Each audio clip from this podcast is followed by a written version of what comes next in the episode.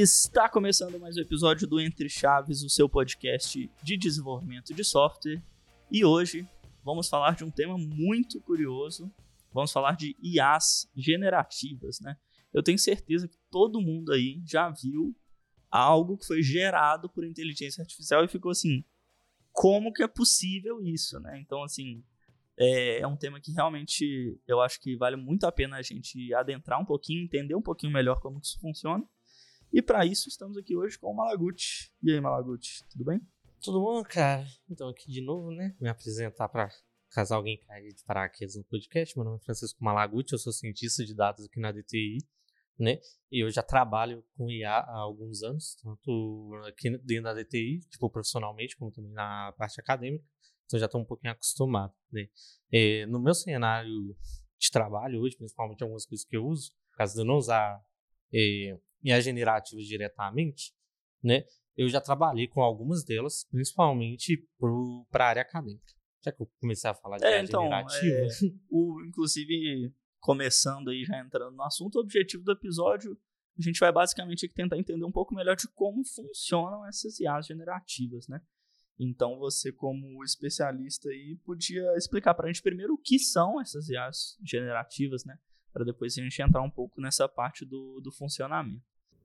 Eu acho que quando você pensa nessa parte de generativa, é uma coisa natural. A gente, sempre que você vai olhar essas de IA, sistema de recomendação ou qualquer outra coisa, eu sempre uso o exemplo do sistema de recomendação porque ele é mais recente, quando o pessoal sempre procura a gente por causa disso.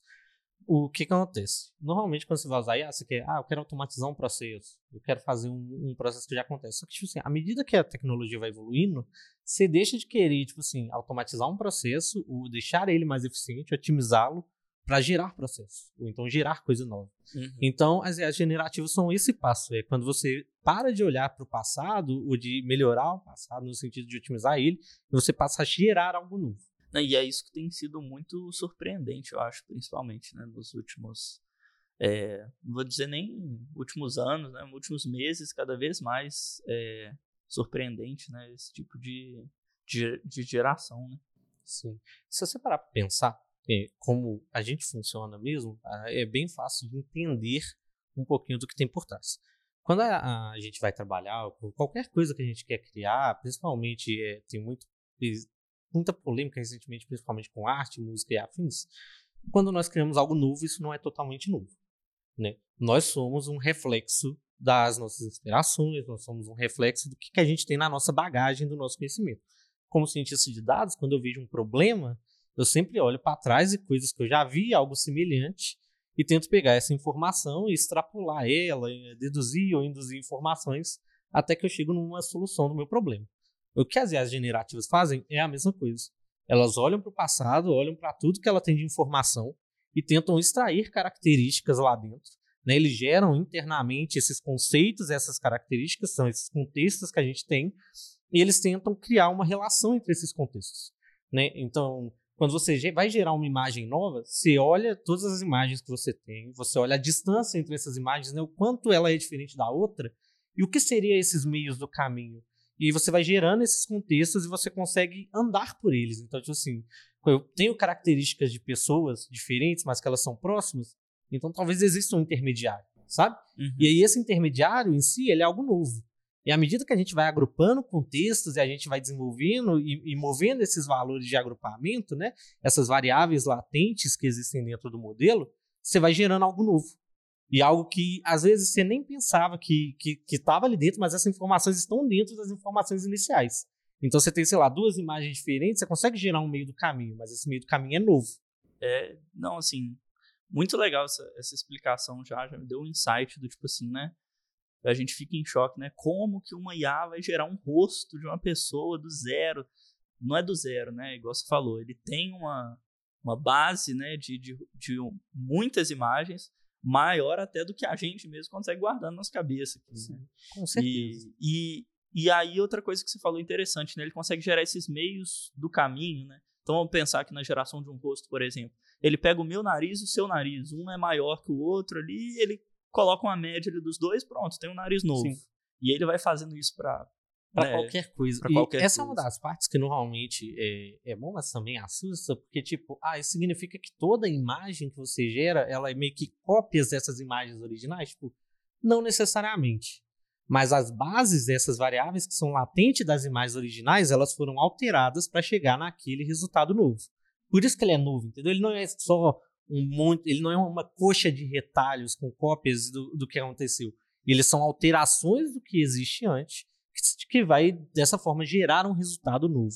Sim, é muito interessante, né? Tipo assim, ele não vai pegar novamente nesse exemplo, ele não vai pegar o seu nariz, a minha boca e construir um rosto novo, né? Fazer isso com é, diferentes imagens. Ele vai gerar realmente um rosto diferente ali que não existe, isso. com base em milhares, milhões, às vezes, de, de dados. Né?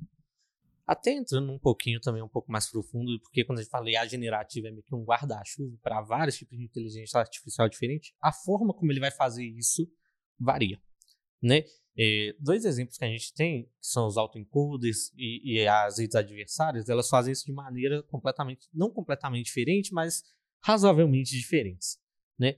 autoencoders, por exemplo, ele vai pegar todas essas imagens e vai gerar essas variáveis latentes. Então você falou, ah, é, o que representa o nariz, o que representa a orelha, características do nariz, características da, da orelha, e vai começar a alterar pequenos valores dentro desse espaço latente, de forma que ele ainda acredite que esteja dentro de, de algo factível, né? Tipo assim, ah, tá muito próximo do que seria um nariz normal, num nariz médio, talvez numa extremidade, mas não deixou de ser um nariz, sabe? Então ele consegue variar isso dentro desses contextos. Enquanto redes adversárias vão fazer isso de outra forma. Ele tem basicamente uma rede para identificar se aquilo é um rosto e uma rede para enganar a outra rede. Então você tem é, imagens reais de rosto e imagens criadas pela IA. Aí tem IA gerando imagens falsas e uma IA tentando falar: isso é um rosto de verdade, isso é um rosto criado por IA. E elas ficam brigando, né? Essa é a, a rede adversária, né? A rede adversária.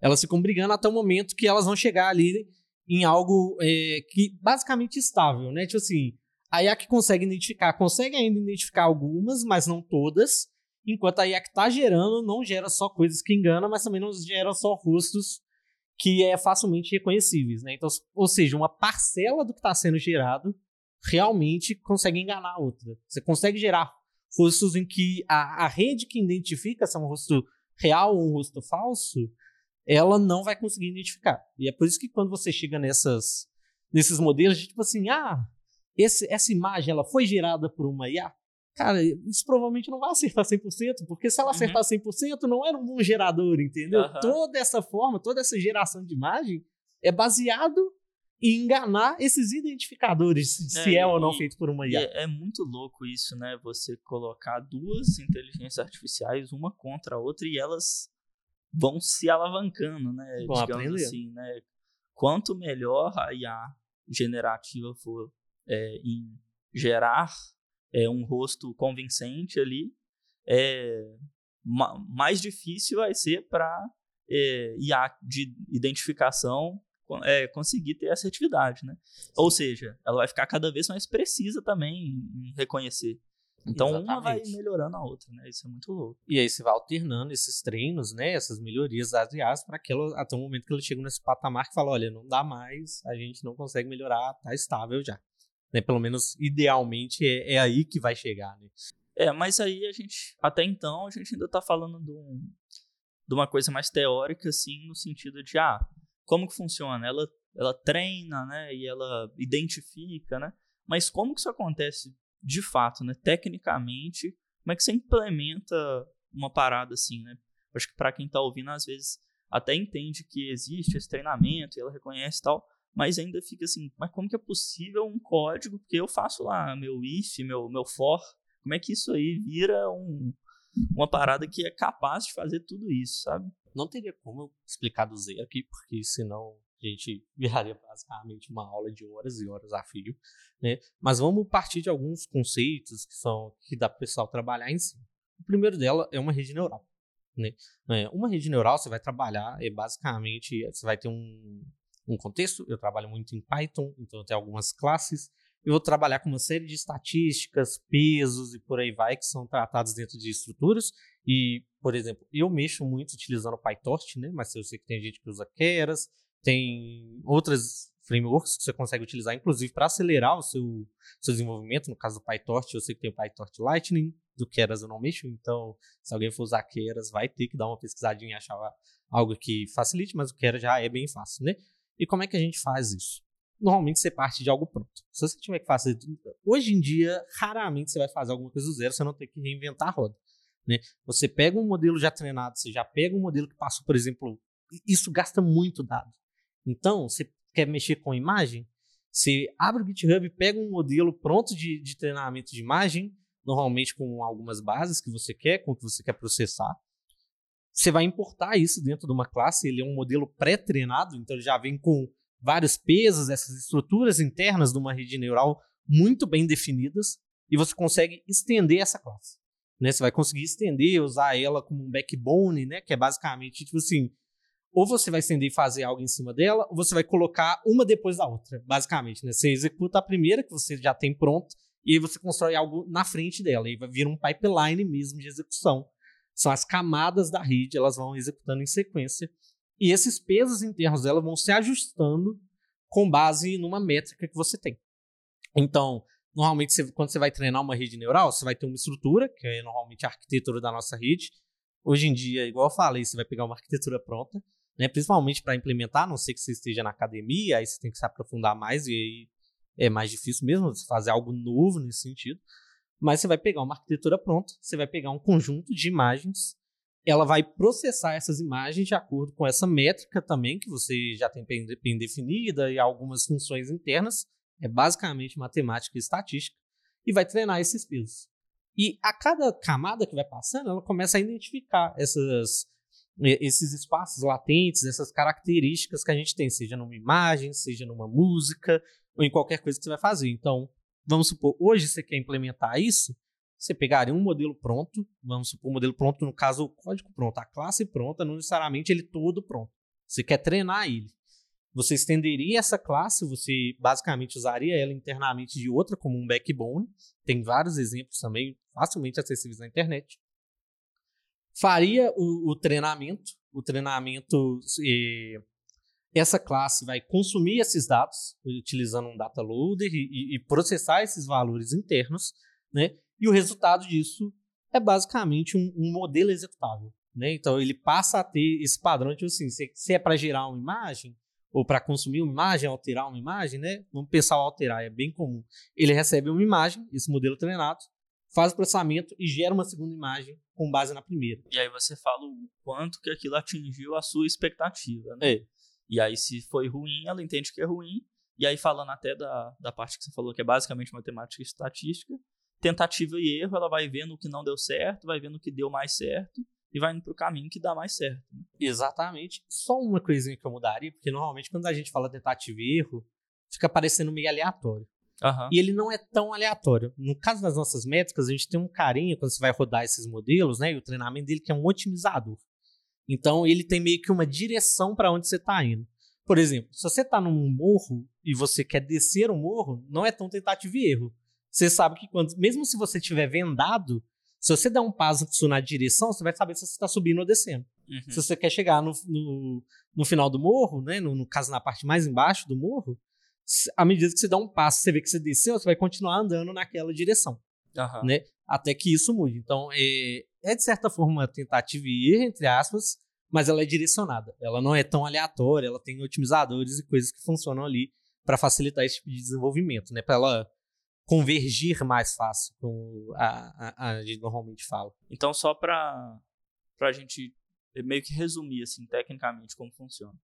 Hoje em dia, se você for implementar uma rede neural, uma inteligência artificial para algum objetivo, você provavelmente vai reaproveitar muita coisa pronta, mas Sim. É, o que essas bibliotecas prontas utilizam é basicamente essa matemática estatística para é, fazer tentativas ali de se aproximar de um resultado esperado e, né, e ir se aproximando cada vez mais disso, né, entender o que está dando certo, o que não está dando errado no, nos resultados que ela está gerando e, se aproximando cada vez mais disso, né? Então seria Basicamente isso, né? Isso. E quando a gente traz essa informação, né, esses modelos pré-treinados, o que a gente está trazendo dentro com essa matemática estatística são esses espaços latentes, né?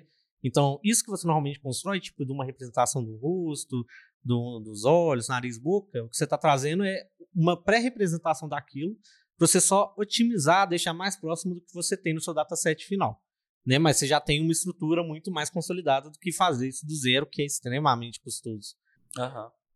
É, e, e assim, acho que talvez uma maneira de explicar, pelo menos que me ajuda a entender um pouco, é pensar talvez num conceito um pouco mais simples de, de inteligência artificial, vamos dizer assim, num, num, num paro ímpar, entendeu? Ela quer vencer num paro ímpar, num jogo da velha, alguma coisa mais simples, assim, né? É, é, é mais fácil saber ali, com poucas combinações ali, o que deu errado, né? E com pouco treino ali, digamos assim, ela já vai entender ali que tem uma série de combinações ali necessárias para fazer ele no jogo da velha, por exemplo, que você sempre vai ter um resultado melhor, né? E agora essa parte de, de, de as generativas, né, gerando é, rosto, texto, música e, e, tudo mais, né, a gente só escala isso para um outro nível, né, assim, de, de geração, né, a gente não vai gerar mais só ali um, um, um número, mas a gente vai gerar mais do que isso, né, vai gerar é, toda uma sequência de pixels que vão compor uma imagem, vai gerar toda um texto com uma sequência de palavras ali que vai fazer algum sentido, a gente só está escalando esse nível de, é, de geração. Né? É, você pode gerar qualquer coisa que esteja dentro desse contexto criado por ele. Pode ser, tipo assim, uma imagem, pode ser uma música, pode ser um texto. Então, ah, eu quero gerar um texto. Tipo assim, é um texto que faz sentido? Sabe? Ah, o que que faz sentido? Pô, tipo assim, é, literatura mesmo, uma linguagem, ela tem um padrão. Sabe? Você consegue trabalhar com isso, consegue processar isso e saber se ele está certo ou errado. Ah, mas faz sentido? Depende, está próximo de outros contextos que a gente tem? Pô, então faz. Sabe? É uma resposta plausível? Tipo assim, o que é plausível? Entende? Da mesma forma que a gente trabalha, tá perto do contexto, tá próximo do esperado. Às vezes, se você não tiver muito conhecimento, tipo assim, você pode falar, pô, essa frase aqui faz sentido. Um especialista não vai fazer, mas para você que tem pouco contexto, pouco conhecimento, vai, vai parecer que faz. A IA vai fazer basicamente a mesma coisa. Ela vai pensar, quais seriam essas sequências de palavras que faz sentido, talvez nesse contexto ou contextos próximos? Responde, responde. Então, vamos colocar isso aqui é a resposta. Sabe? A mesma coisa com a imagem. Eu consigo trabalhar, eu consigo mexer um pouquinho. Consegue? Faz sentido? Faz, tá próximo, entendeu? Então, beleza, tem essa parte mais exploratória também, de gerar algo novo, né? Você não quer só acertar, seu objetivo não é, tipo, eu quero exatamente isso. Não, é, eu quero algo aqui dentro, sabe? É um espectro. É, é, é, muito interessante isso, porque a gente começa a fugir um pouco dessa parte exata, né? De fazer igual, a gente, eu acho que já tinha mais tempo, né? Por exemplo, aquelas IAs que, ou aqueles robôs que jogam xadrez, por exemplo. Que é um negócio mais exato, pelo menos, ali, uma tentativa de ser algo mais exato, né? E, e aí passa por esse caminho mais exploratório, igual você está comentando, né? Inclusive, é, a gente já gravou um episódio aqui falando sobre como as IAs têm impactado na, na arte, né? E ela tem participado muito, inclusive, disso, né? De, de geração de é, movimentos artísticos, que é algo que você fala assim, né? Não, não é um, algo exato ali, né? Que tá certo ou tá errado. Ele, ele só explora, né? Essas, essas possibilidades dentro de um...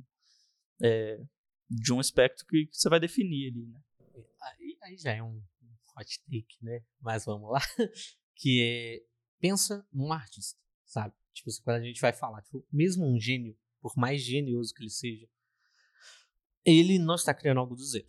Ele tem inspirações, ele tem referências, e aquilo foi meio que o estalo, foi a criatividade que ele teve de juntar diferentes contextos, diferentes inspirações, e até, tipo assim, não necessariamente da mesma área.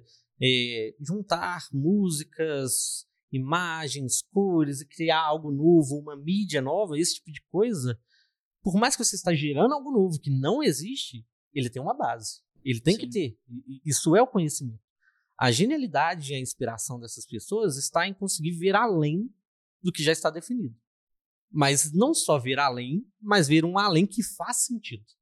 Não adianta você pegar duas coisas que não se combinam e misturar elas. Você está criando algo novo? Está. Mas não é algo que faz sentido. Toda a questão está em você criar algo novo, fora, digamos assim, do padrão, mas que faz sentido de acordo com tudo. O que muito dessas IAs generativas tentam fazer é isso. Eu vou criar algo novo, com base no que já existe, eu vou fugir do padrão, mas eu não posso fugir a ponto de não fazer sentido. Então, em que direção faz sentido? É, e é muito legal essa, essa ideia que você traz, porque geralmente o que a galera até defende muito e, e, que tenta nos distanciar um pouco das IAs, né? Falar, não, os humanos eles têm ali a criatividade, ali a gente é diferente e tal. E esses exemplos que você dá é até assustador o tanto que aproxima a nossa maneira de criar, né? Com a maneira da, da IA de criar também, né? Mas eu acho que uma das coisas que, que chama muita atenção do porquê que ela é tão útil é a possibilidade dessa, do uso da criatividade. Entende? Porque, tipo assim, se você vai criar uma imagem hoje, você não precisa só ter criatividade. Você precisa ter Referência. muitas referências, você precisa ter muito esforço, você precisa ter aprendido muito, seja a desenhar, seja a pintar, seja outras coisas. Uma das coisas que ela faz, que ela inclusive auxilia em, em alguns cenários, é: pô, eu sou um pintor, vamos supor, eu gasto um tempo pintando. Eu gasto um tempo validando essa minha ideia, se isso funciona, pintando quadros. E se eu pudesse pegar essa minha criatividade, esse meu conhecimento de base e direcionar algo que fosse gerar isso para mim, para eu poder validar antes de falar, não, dá certo, não dá certo, entende? E até mesmo porque essas novas coisas geradas, elas passam a ser parte do, do seu repositório também. No sentido de ser algo que também te inspira, que também serve como referência. Né? Então, é uma ideia que você consegue meio que burlar essa parte custosa de tempo, de esforço, de dinheiro, porque fazer isso também custa dinheiro, né? De eu vou gerar, então, eu vou dar essa ideia, eu vou direcionar essa ideia com as minhas referências e com as minhas criatividades para SA gerar um possível quadro para mim e eu falar. É um pouco disso que eu quero. Agora eu vou pegar isso e transformar em algo mais palpável, porque ela não vai ter essa noção do, do que faz e não faz tanto sentido, ela precisa dessa validação.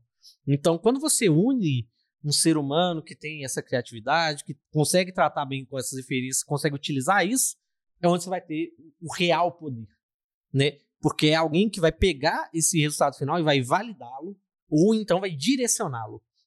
E esse direcionamento humano, ele ainda é muito melhor do que o direcionamento normalmente que a gente tem dentro de uma rede neural, né? Uma das coisas que a gente faz numa rede neural é aquela métrica de validação. Então, ela é um valor único que vai dar todo o valor do, do resultado da IA. Né? Então você vai falar, tipo assim, eu vou definir essa métrica, essa métrica pode ser a soma de várias outras, mas no final ela tem que dar um valor único, que vai falar o quão útil, quão bem feito é esse output, esse resultado final da sua IA. E as métricas ainda é muito difícil de você fazer algo que junta vários contextos, que junta várias informações. E é nessa parte que o ser humano brilha. É nessa parte que a criatividade brilha.